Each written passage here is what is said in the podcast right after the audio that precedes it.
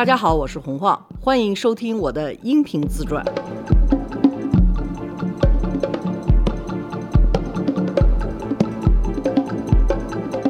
大家好，我是洪晃，大家好，晃姐好，罗叔好。哎，您好，快到春节了，咱们得那个聊点乐呵的，是吧？对对对对给大家拜个年这罗叔有规定哈，来，晃姐聊聊您印象中的春节。春节对所有人都是童年的印象，因为你童年的时候过节是一个大事儿，还真是，但是没有人说大人了哪年春节你特有印象。春节就是一累赘，这是一义务。就是一义务，得多少人到你们家来吃饭，或者你得拿着礼物到多少人家去拜年，就全成了这种样的事情了，就没有什么特别好玩的事儿。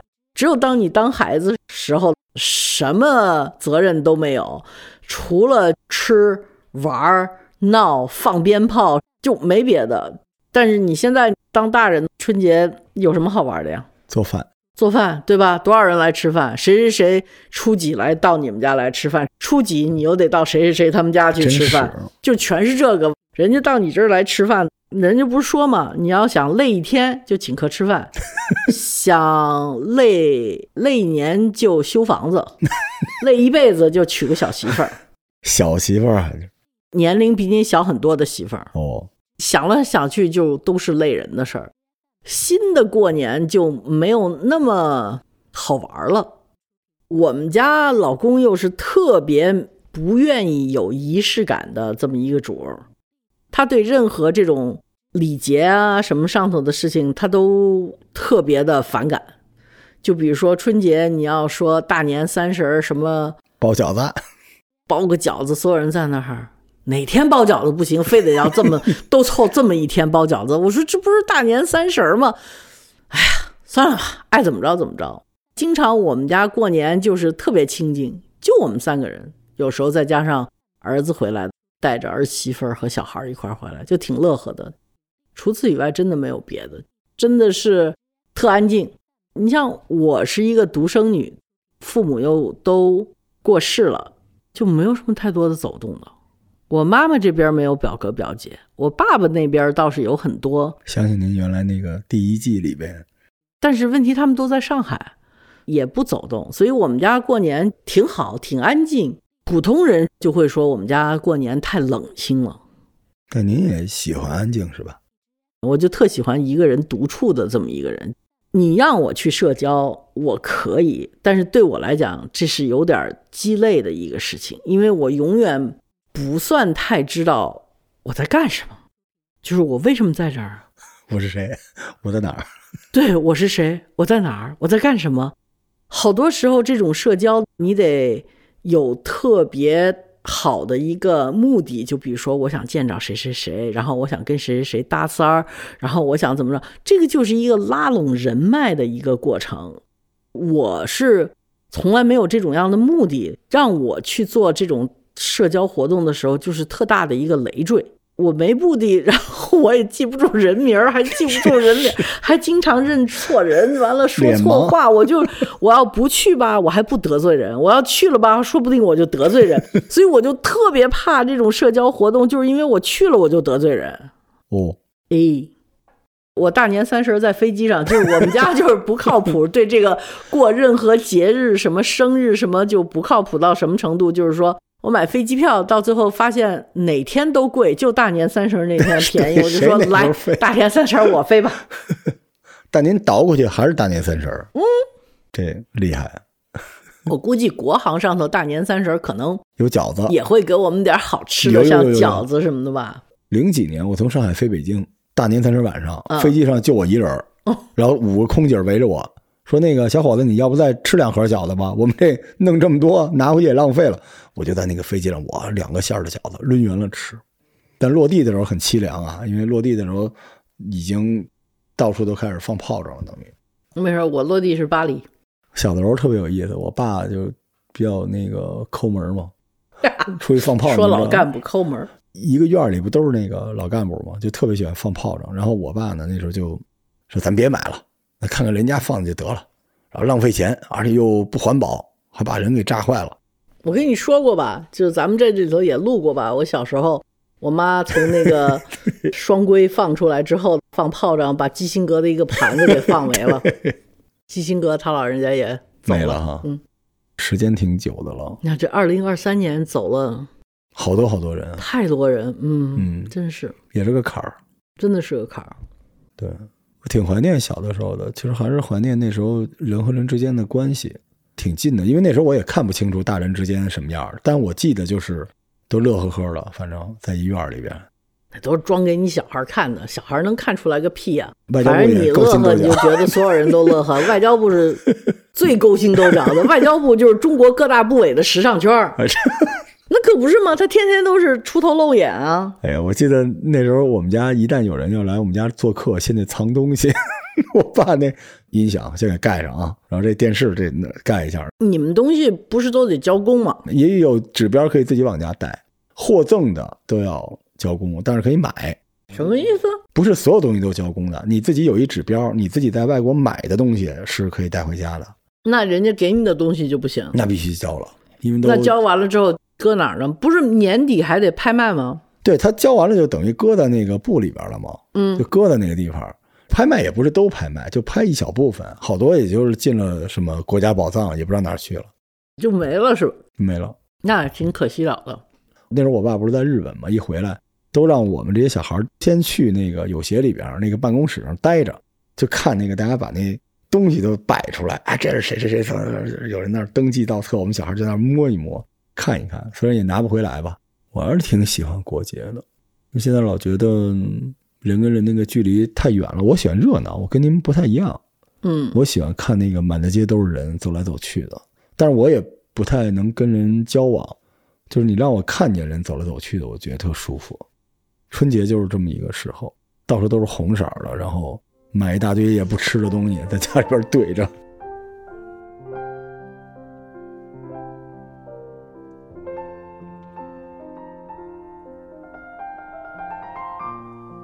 前年的元旦，就是二零二二到二零二三，可能也是因为疫情刚过，我在巴黎过的元旦，然后我就觉得特别开心，那个是我最近十年来做的最开心的一个节日。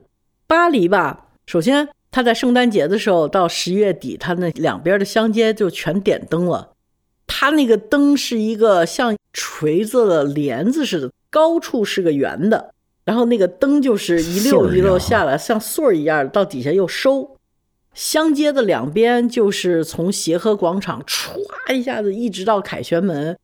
你知道，就法国人他们的习惯就是把树修的都长得一般高，什么东西就特齐，你知道吗？就是他那个帝国概念特别强，所以他就把那个灯灯特别齐的歘一下子修到凯旋门。到了十二月三十一号的晚上，大家就可以自带酒、自带吃的跑到香街上头去，就是从协和广场一直到凯旋门这一段就封下来了，不能有车过了。凯旋门上灯光秀，底下有一个乐队，就一直从几点开始，九点开始吧，就有表演。快到十二点的时候，香街这么长一段，总得有差不多三公里吧，满满当当的全是人，都是各种各样的家庭，有的肩膀上扛着小孩儿，而且很冷的，你知道吗？大人都带着香槟酒，完了自己在那儿一边喝一边，然后所有人都跟互相就说新年好，新年好，什么一直往前走。你要踩着谁的酒瓶子踢了什么的，都对不起啊，没事儿，新年好什么的，就全是这个样子的。你就看着几万人一块儿在那儿用法文倒数过新年，灯光啊、歌声啊，还有都是那种特别法兰西的那种叫什么双颂，就是咱们叫什么香颂颂啊，嗯相颂。相颂对这个时候你就觉得特别好，因为你是跟所有这么多人在一起，你就特觉得这才叫节日哈，节日，这才叫大家伙儿的节日，因为旁边都是你不认识的人，但是大家都特别开心，都一块儿在那儿，都是在那儿庆祝，而且这个地方就是一个大广场那样的，然后你就觉得哎，真好，这个是我最开心的。其实我们去吧，就我、我老公和我女儿，我们三个人去，但大家都特开心，就是因为它是气氛带出来的。嗯，就所有人在那儿就超级放松，超级简单。我就觉得，其实我们的公共场所就是应该是这样的，过节就是应该是人民的节日，就是应该大家都开心的节日，嗯，不是只有部分人开心而别人不开心的这个节日，就得是这种群众都开心，老百姓开心才是真的叫开心呢。这是一个，还有就是平常的，他那个时候夏天也好，他所有的公园他都是开着草坪上头，你带块毯子，带个毛巾，你就铺着那儿，你就坐在那儿，你可以买公园里头的吃的，也可以不买，可以自己带，可以在外头买了带进来，然后带着小孩儿，有喷泉，喷泉小孩就可以跑到喷泉里头去泼点水啊，凉快凉快，完了再回来，就夏天就是。特别放松，特别松弛，特别休闲的那种感觉。它有一个在那个屈勒黑里头，就有一个皇家公园里头有一个巨大的喷水池。它那个喷水池旁边就放着好多最便宜的，像那种宜家的那种折叠椅子，随便什么人都可以坐那儿发会儿呆。我就比较喜欢法国，也是因为这个。他通过把那个国王给就法国革命之后的话，他真的是有很好的。大众意识这个事情，这个国家得让大家伙儿都高兴，所以我就觉得，哎，法国这一点做的还是蛮好的。而是过节的时候，你要是像这种元旦什么的，特喜庆的一个一个事儿。其实我们小时候放鞭炮是有这个气氛的，因为虽然大家都不认识，但是都会围在一块儿放鞭炮，就很开心了，能分享。对，就是它是喜悦，也是需要分享。对，大家互相能传染。对，我就觉得挺开心的，而且关键是炮仗这玩意儿虽然有很多不利，比如说危险，比如说环保，但它确实能唤醒一个大家一起能够分享的这么一个气氛啊。其实我觉得环保啊，还有这些东西，你一个好的传统，或者它是一个营造一个人民比较团结的气氛的这么一个传统，大家为了保护它，为了保留它，都应该有一个意识。去维护这件事情。嗯嗯嗯。那么，第一就是说，造炮竹的人是不是这种能够伤人的，像什么二鞭呢，就应该少做一点，或者就是火力不要那么大。对，做小点不就得了吗？做小点就得了。像这些礼花啊，就没有什么伤害力的。第二呢，就是说国民素质要提高，放炮这件事情或者放鞭炮这件事情，不能够是不顾于别人的对想法。小孩要看好，还有这些事情，还有呢，就是媒体也要做好，不能为了赚一点流量就把那种什么伤了这个伤了那个就。你要过完春节，你只要允许放炮，第二天肯定整个网络充斥着谁们家小孩的小手指头给崩了，然后呢，谁们家孩子的眼睛给崩瞎了，真是完了，谁们家的老头儿那个被鞭炮吓了一下，就在边上滑了一下子，完了就心梗了，完了就送医院，全是这个消息。那如果说全都是这个，也没有任何高兴的图文出来，那可不是嘛？如果说这种样的消息让人家觉得。春节没过好，那可不是国家就觉得我想让你高兴，那我就把这个让你不高兴的事儿给禁了，这不就完了吗？您说真对，我觉得大家要不要唤醒一共同回忆，想想当年这炮是怎么禁的？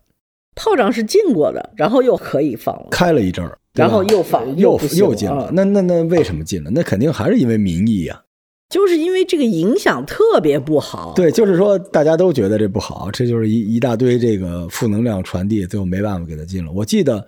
临近的那年的前一年，好像漫山遍野都是说什么北医三院排了多大的队，然后就多少人都给扎伤了，然后空气已经就是十天半个月都好不了了，就全都是这种东西。那行了，那如各位所愿，没了，没了，大家就开始怀念了。你是那个希望继续放炮的是吧？对，因为您知道，炮到后期已经不是原来那个二踢脚那种炮了，它后边有好多那种无烟的那种。就是噼里啪啦的，但是其实不伤人的东西了。我们的规定，我觉得永远是一刀切，切的太狠。实际上，像这种放炮啊、烟花呀，还有这些东西，都是可以把它规则变细了。对，在从制造商到放炮的人，或者你是规定一个地方，把它弄好了，保证没有树杈。有些座位是给老人看，人家放的什么？前头有给小孩放炮的地方，有专门放炮的台子。完了之后，大家轮流你都可以做的嘛。但是没有人去做这些事情，唯一做的事情就是不许了 因为你去做这些事情，能够把这个传统留下来。你不去做这个事情，万一出了点什么事儿，你就不能把这个传统留下来。然后我觉得，如果说到今天，为什么我说对春节没感觉呢？就是你到最后春节就剩下唯一一个可以干的事儿，就是春晚了。但是我真的是对春晚一点感觉都没有 春晚。也 承受不起这么大期待。对，您看啊，就我在想着什么事儿呢？其实炮仗这事儿是您前面那几集说的，它其实是那个最后一根稻草。就春节没有气氛了，真的不完全是炮仗的锅，人和人之间的关系、经济的压力，对吧？社会上的各种负能量、压力、对立，这一年大家都对立，然后呃各种对未来的焦虑，因为很多人他回家不一定还能回来呢，就很多很多的这样那样的问题。你看我好多听众就说，今年过完春节就特别怕回来就失业了，或者公司就没有了，所有的问题加上一回家催婚、催生，所有的这事儿集中在一起，整个这春节就不快乐。叫你这么说，这都快不没法过了。你看，他真的很多人是不开心的。但是您知道，早年间这鞭炮是干什么使的？它除旧岁是干什么使？就是把这所有不开心给就把这个，对，就是把这个不开心的事儿全崩掉。全崩掉嘛。对，就是让你什么都别想了，就发泄一下。发泄一下。有的时候这人吧，就是过好今天，其实就有明天了。他最难的是他今天过不下去，就特别别扭。炮仗虽然不能承担起把春节变得跟原来那么好的一个任务，但是有它，我老觉得春节能稍微好点儿，可能其他事儿也能变得稍微热闹点儿。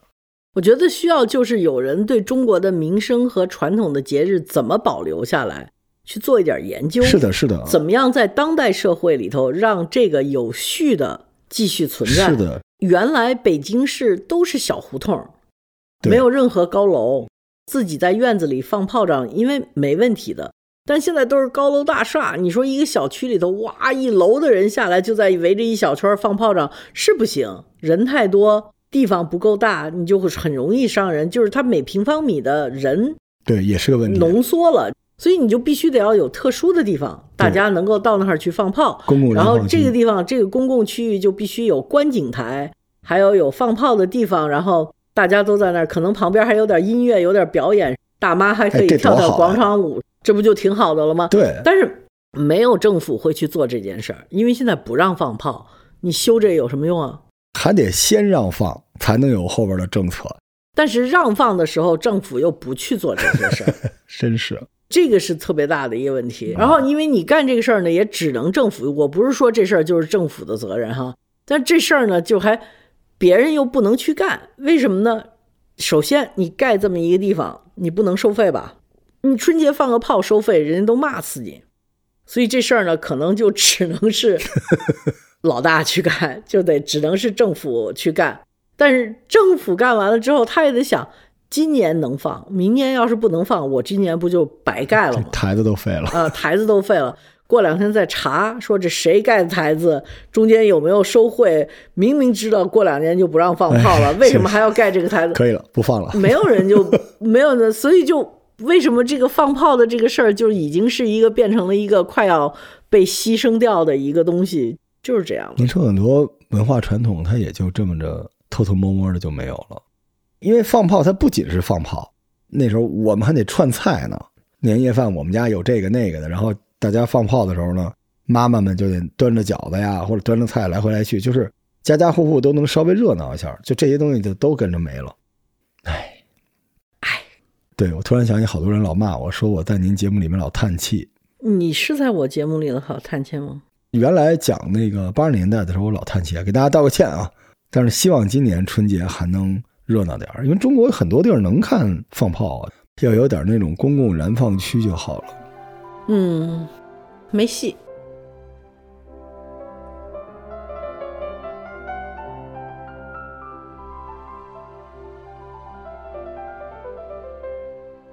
还有什么传统没了？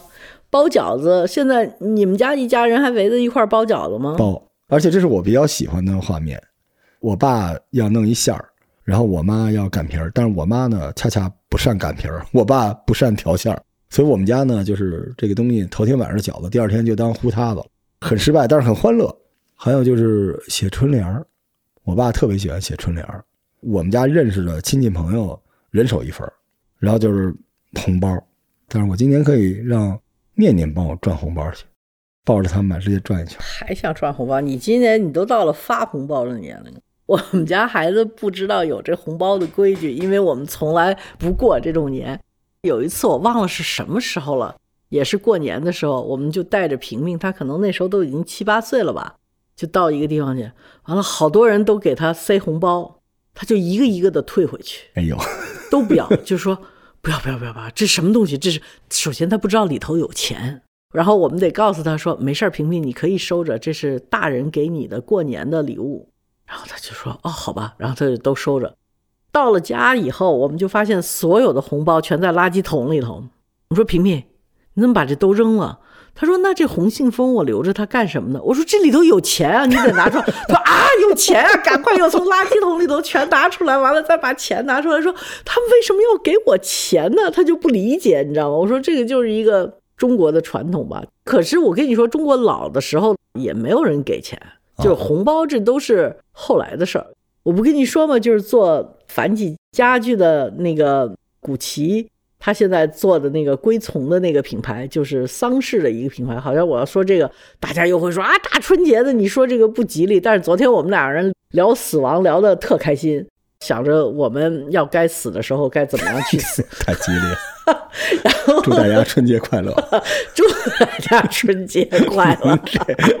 对不起，就是有好多东西。忌讳说这个事儿吧，也是特别近期，还真是，就可能是现代，可能不是当代，也是现代的中国人才忌讳说死的这个事情。其实老人都会给自己做计划的，到了什么年岁要给自己做什么，不忌讳说这事儿。也就是最近，而这红包这事儿，我也觉得是一个现代的事情。在老的时候过年，你看，我看那个，就是我给你推荐那个山居，嗯嗯，杂艺杂艺的那本书里头，从来没有说过他的所有的回忆都是关于家里头怎么做吃的，怎么有什么应该吃什么，做什么样的糕，做什么样的酥，怎么样摆盒子，怎么样过，那没有一个是跟钱有关的，都是跟日常的生活，还有到了那天。你应该吃什么喝什么这种样有关的，所以我就觉得我们现在变成了就是一个发红包、看春晚、放鞭炮的这么一个东西，也挺惨的。嗯，好多规矩都没有了，是一个习俗。这个习俗跟在冬天你住的那些地方有哪些东西是当地的食物。这个食物在腌过或者是晒干过以后，应该怎么样去处理？怎么样才能好吃？就这种东西的传统都没了。嗯，挺可惜的。一个民族所谓的文化，不过就是这些，就是生活习俗。你要是这些都没了，你变成就是说过年我去吃麦当劳，这就完蛋了。这个不可以的，也不能大年三十儿。十二点以后，大家都不去买东西。大年初一过完一天之后，初二哇，又都拥到商场里头去了。是，就整个一个国家，就除了买东西，已经不会干别的事儿了。这也挺恐怖的。然后买的东西又都是极其便宜的东西，质量极差的东西。哪怕你买东西，你学会买好东西也罢。是，现在就是一个概念，便宜，性价比。就什么东西都用钱去衡量，这个就完蛋了。有些时候，这种消费会出现一个特别大的问题，就是你花了十分之一的钱买了十件十分之一的东西，但你真正能用的就是那一件，导致钱一分钱没省，但是你用上了一个十分之一质量的东西，还用不住。是什么？哪天你要剪窗花？哎，哪天你要这，这些都是。特别重要的，但是这个如果说能够捡起来，我觉得是最好。像我们在村里还挺好的，村里差不多到了二七二八的时候，就会组织不到二七二八，就可能腊八的时候就会组织大家去写对联儿。哎，真好，热闹哈。嗯，然后我们这儿村里不有画家吗？嗯，还有书法家什么之类的，他们就教村民怎么写字，写大字，怎么写春联儿什么。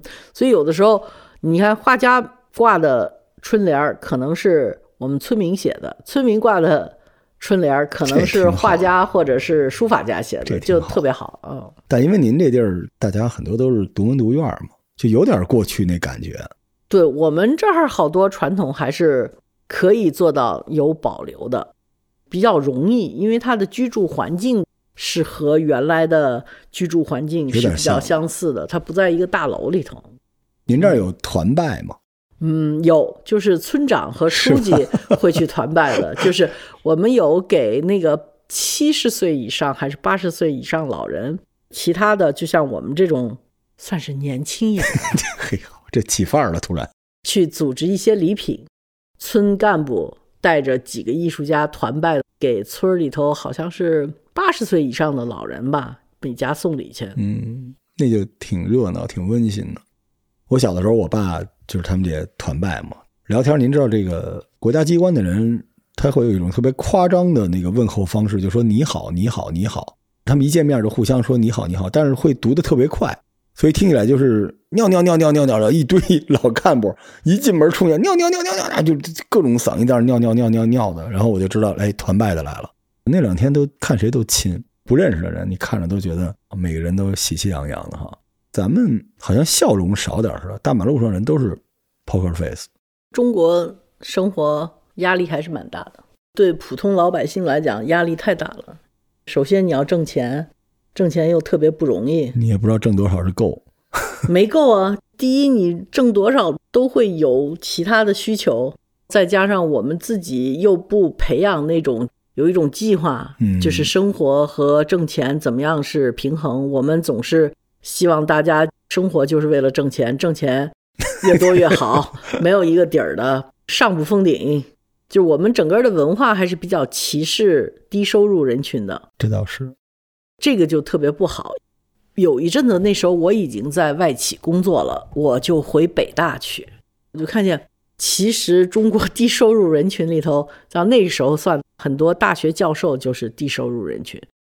就像我爸爸那样的，那个时候学校里头还没有得到那么多的费用去有研究费用啊什么这些的时候，他们就骑着就已经骑了二三十年的自行车，穿着那个洗的脖子啊，还有那个袖子袖子那儿都已经白了的那种中山装，蓝的，然后拿着一个小网兜去买菜去，一看都是说什么物理学教授多少多少年的，完了这，然后我当时我就觉得，哇，中国最穷的人也是最有知识的人，这可怎么办呢？